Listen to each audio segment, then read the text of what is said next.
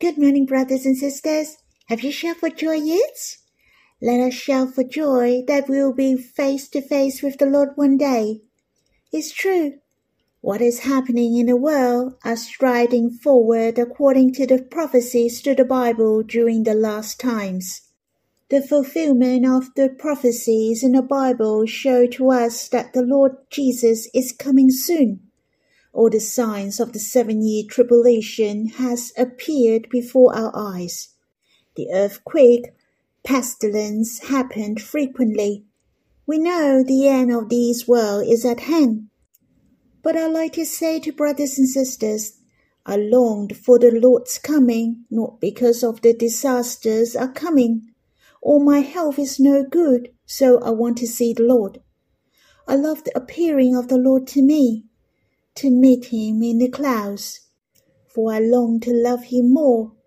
If I can see him, I will understand his love, and I hope that my heart can be closer and nearer to him. His coming is my love dream, is my longing. Brothers and sisters, we are not pessimistic to wait for his coming, not that he is coming to pick up the pieces but I'm longing to build a church gloriously. Every one of us to see the Lord gloriously, to receive his praising. Hence, I really hope every one of us has a desire heart for his appearing. We're looking forward for his coming. I like to sing a hymn with you in Songs of Love, Song 42. I love your appearing.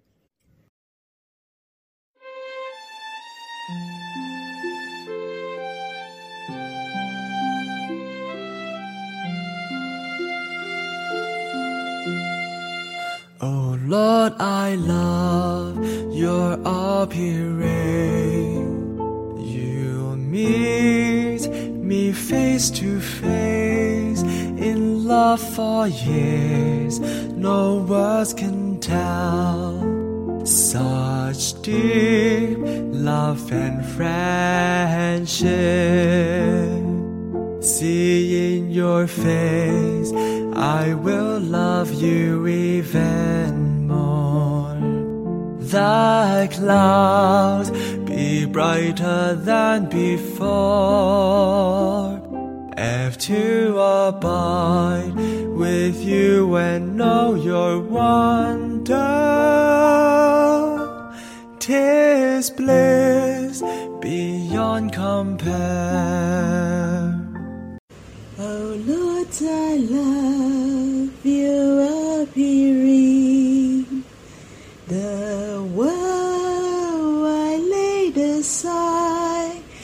this world with lacks will pass away.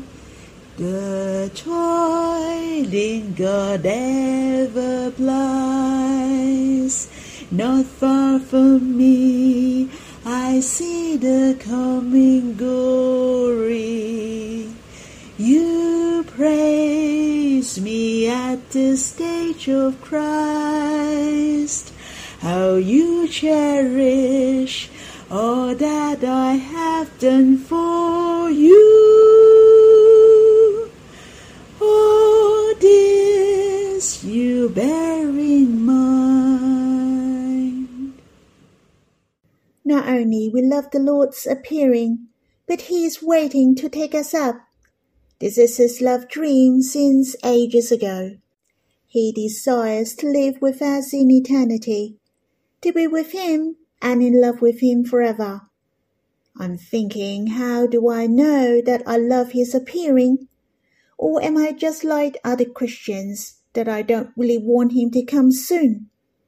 Not to mention, I have a desire heart for the Lord's appearing.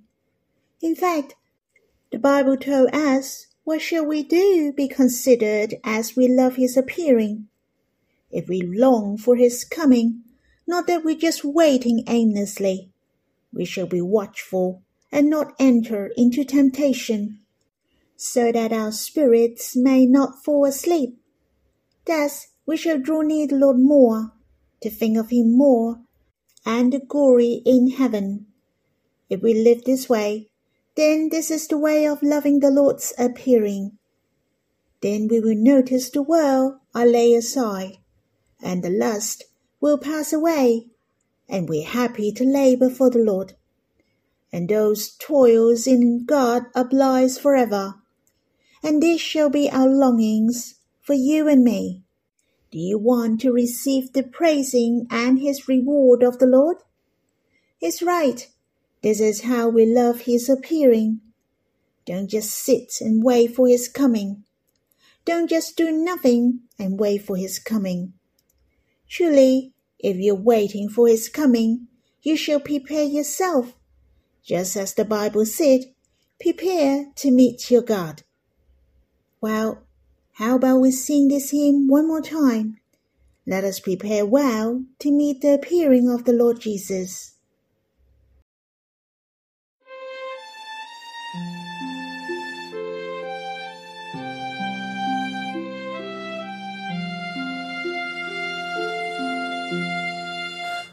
Lord, I love your appearing. You meet me face to face in love for years. No words can tell such deep love and friendship.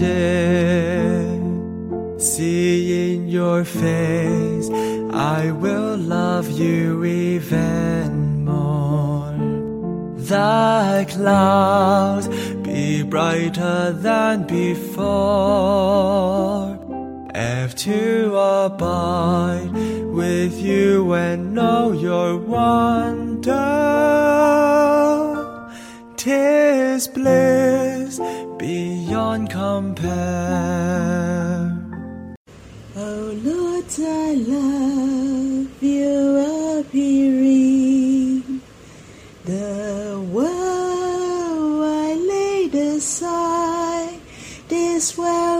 world with will pass away. The toiling God ever plies, not far from me I see the coming glory. You praise me at the stage of Christ. How you cherish all that I have done for you. All this you bear in mind. Lord, truly we are so cherished for your appearing, to see you face to face on that day.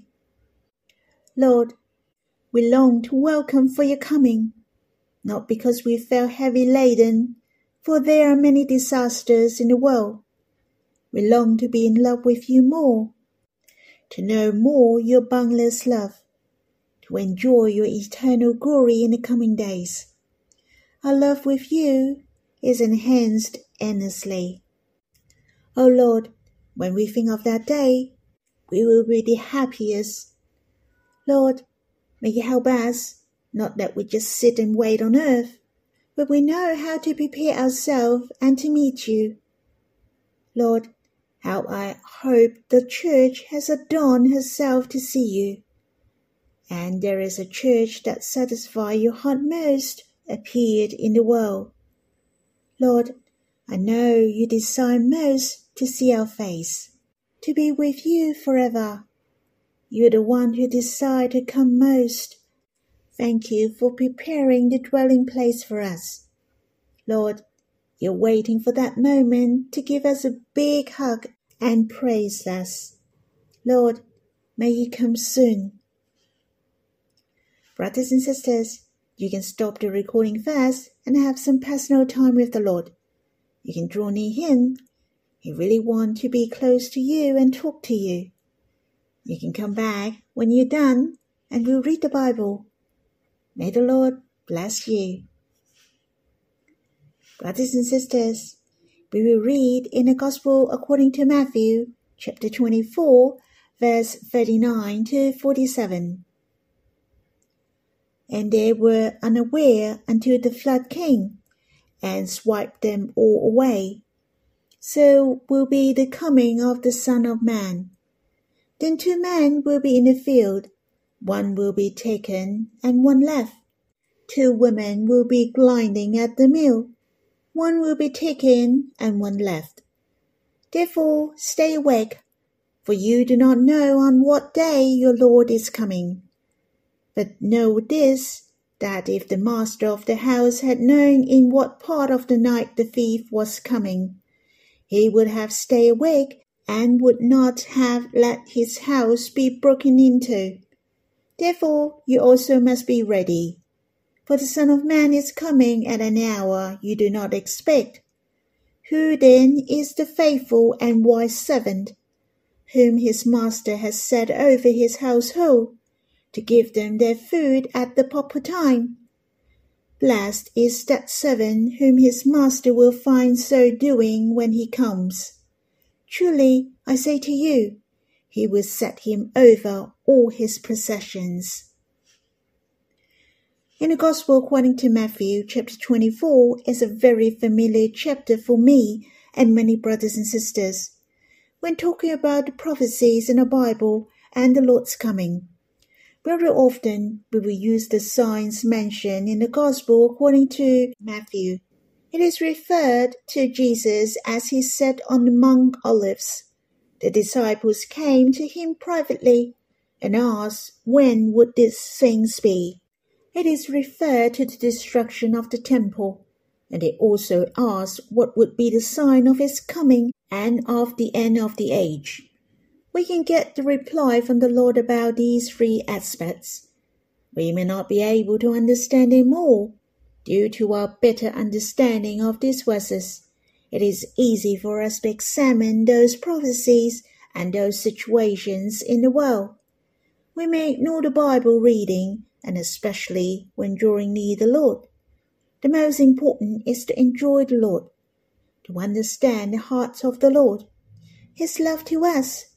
So I also remind myself I'm not doing the Bible study but to enjoy the Lord and the words in the Bible when I read it today. This chapter talked about the prophecies in the Bible. In fact, there are lots of signs has come true when we read through it today. I especially think there will be a strong man who will rule this world, the authoritarian rule of this society in Hong Kong and various countries. I can see that Harold was so similar and has appeared. The words in the Bible are so accurate. I know the Lord is coming soon. This chapter is not only tells us that the Lord is coming soon, all the prophecies are so accurate, but the Lord has something to remind us.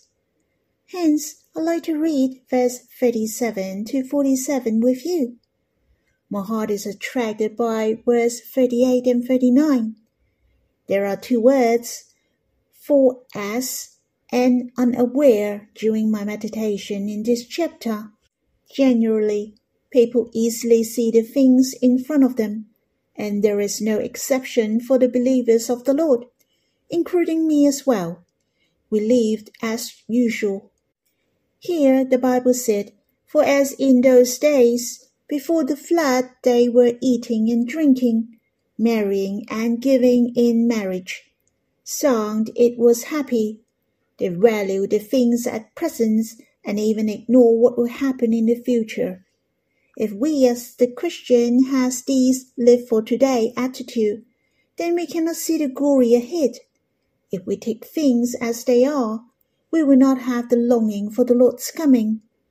I like to remind myself and you all here, we shall never for us in eating and drinking, marrying and giving in marriage, especially the day of the Lord Jesus is at hand. So what shall we do? We shall focus on the glory in heaven. We can think of the eternal plan and the will of God to be accomplished gloriously. The New Jerusalem in heaven is our eternal home, the rewards in eternity, the resurrected body, the dwelling place which the Lord prepared for us. I hope our hearts are attracted by the heavenly things of the coming days. Do not love the world and the worldly things, for all these are momentary.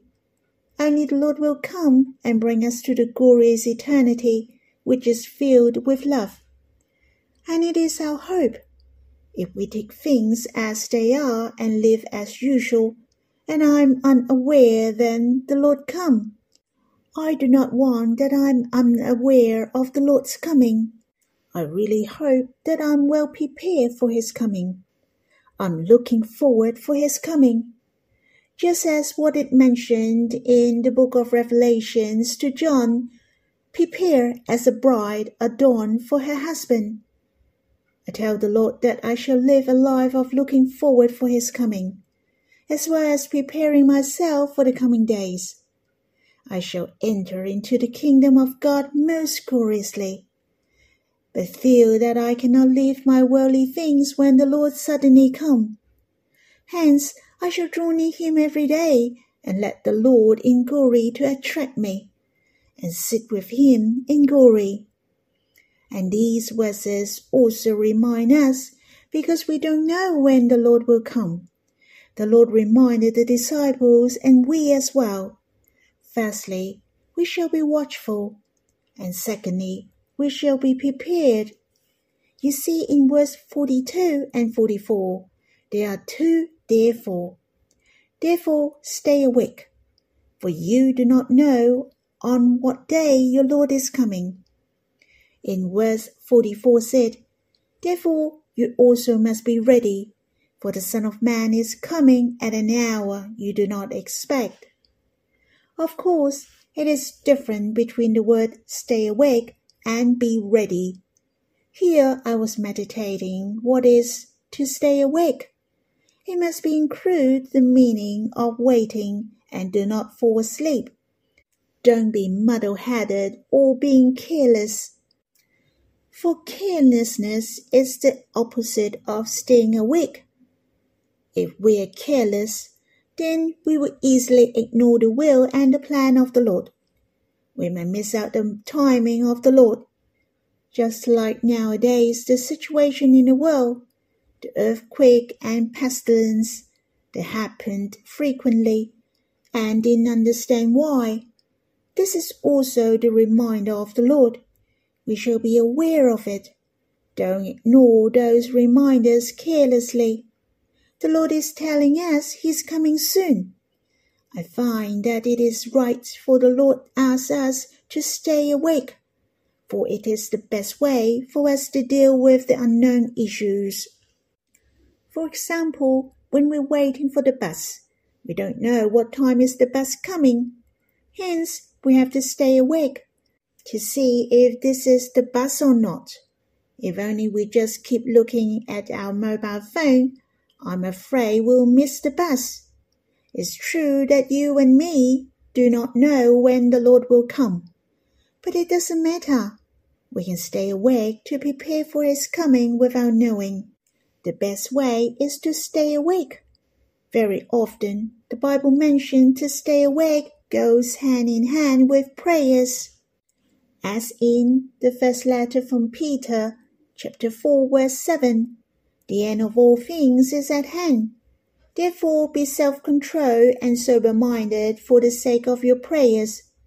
Also in the Gospel according to Matthew chapter 26 verse 41. Watch and pray that you may not enter into temptation. The spirit indeed is willing, but the flesh is weak. Thus, if we want to stay awake, we have to pray and the meaning of prayer is not praying for these and that, but to draw near God, just like the Lord Jesus, who will go and draw near Abba. Brothers and sisters, how do we stay awake? How we can stand firm and to wait for the Lord's coming? That is to pray and draw near God. I hope you are not annoyed by me. I'm reminding myself and you all to come before the Lord and draw near Him every day. Then this is the condition of staying awake.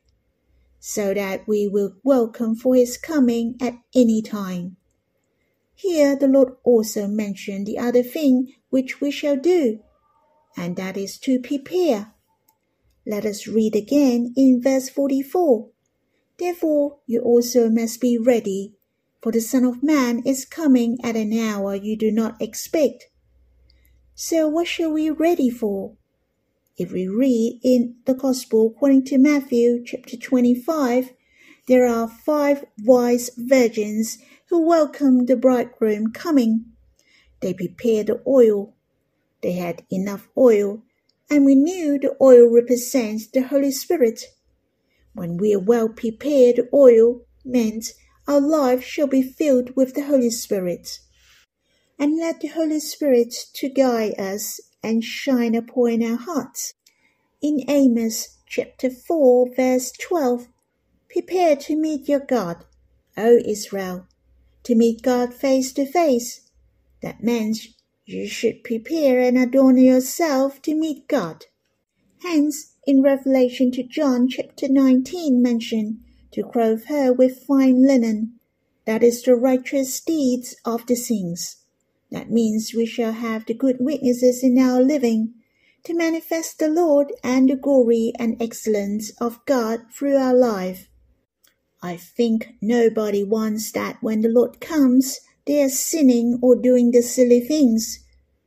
We shall prepare ourselves. We will have to give an account on earth. Lastly, I think we shall prepare the ark just like God asked Noah to build the ark before the waters came. So he and his families were saved. The Lord is coming soon. I hope we shall prepare the ark for our families and friends, to preach the Gospels to them, to pray and to think for them, in order to bring them into the ark, to know the Gospel and salvation, in order they are saved. Brothers and sisters, are you willing to stay awake and to get prepared for the time we do not expect? To welcome for the coming of the Lord? May the Lord touch our hearts. Lastly, in verse 45 to 47, the content is talking about the household. I'm running out of time to share with you, but my heart really treasures that though I don't know when will the Lord come. God wants me to dwell in the house of God faithfully. This house, which is the church, is also the center of God's heart. And as long as I don't leave this house, then I can stay awake to get myself prepared. Brothers and sisters, I hope you also enjoyed in the Gospel according to Matthew chapter 24 the reminders and encouragement to us. Truly, the Lord wants us to be glorious, to see His face with a clear conscience, and receive His praising. Shall we have some worshipping? Lord, you have shown that you are coming soon through the situation in the world and the signs in the world. Lord, thank you for letting us bear witness for your works in this generation what we do to welcome your coming. Lord, may you help us to know how to stay awake and get prepared. Help us not to attract by the worldly things, but draw on our hearts by your glory in the coming days. Let us live in the household of God all through our life, to welcome for your coming. Help us to be strong and be strengthened Help us to get prepared to wait for your coming in this house. Lord, help our hearts to pray and to draw near you. Let us live in glory and be full of hope, to live with faith, hope, and love. Lord, may you help us to accomplish your will before your coming. May you bless us. Brothers and sisters, I hope you can pray you can sing to the Lord or read the Bible if you have time. To have a longer time to draw near Him. I'm sure He has a lot of things to talk to you. I hope you become His best friend. May the Lord bless you.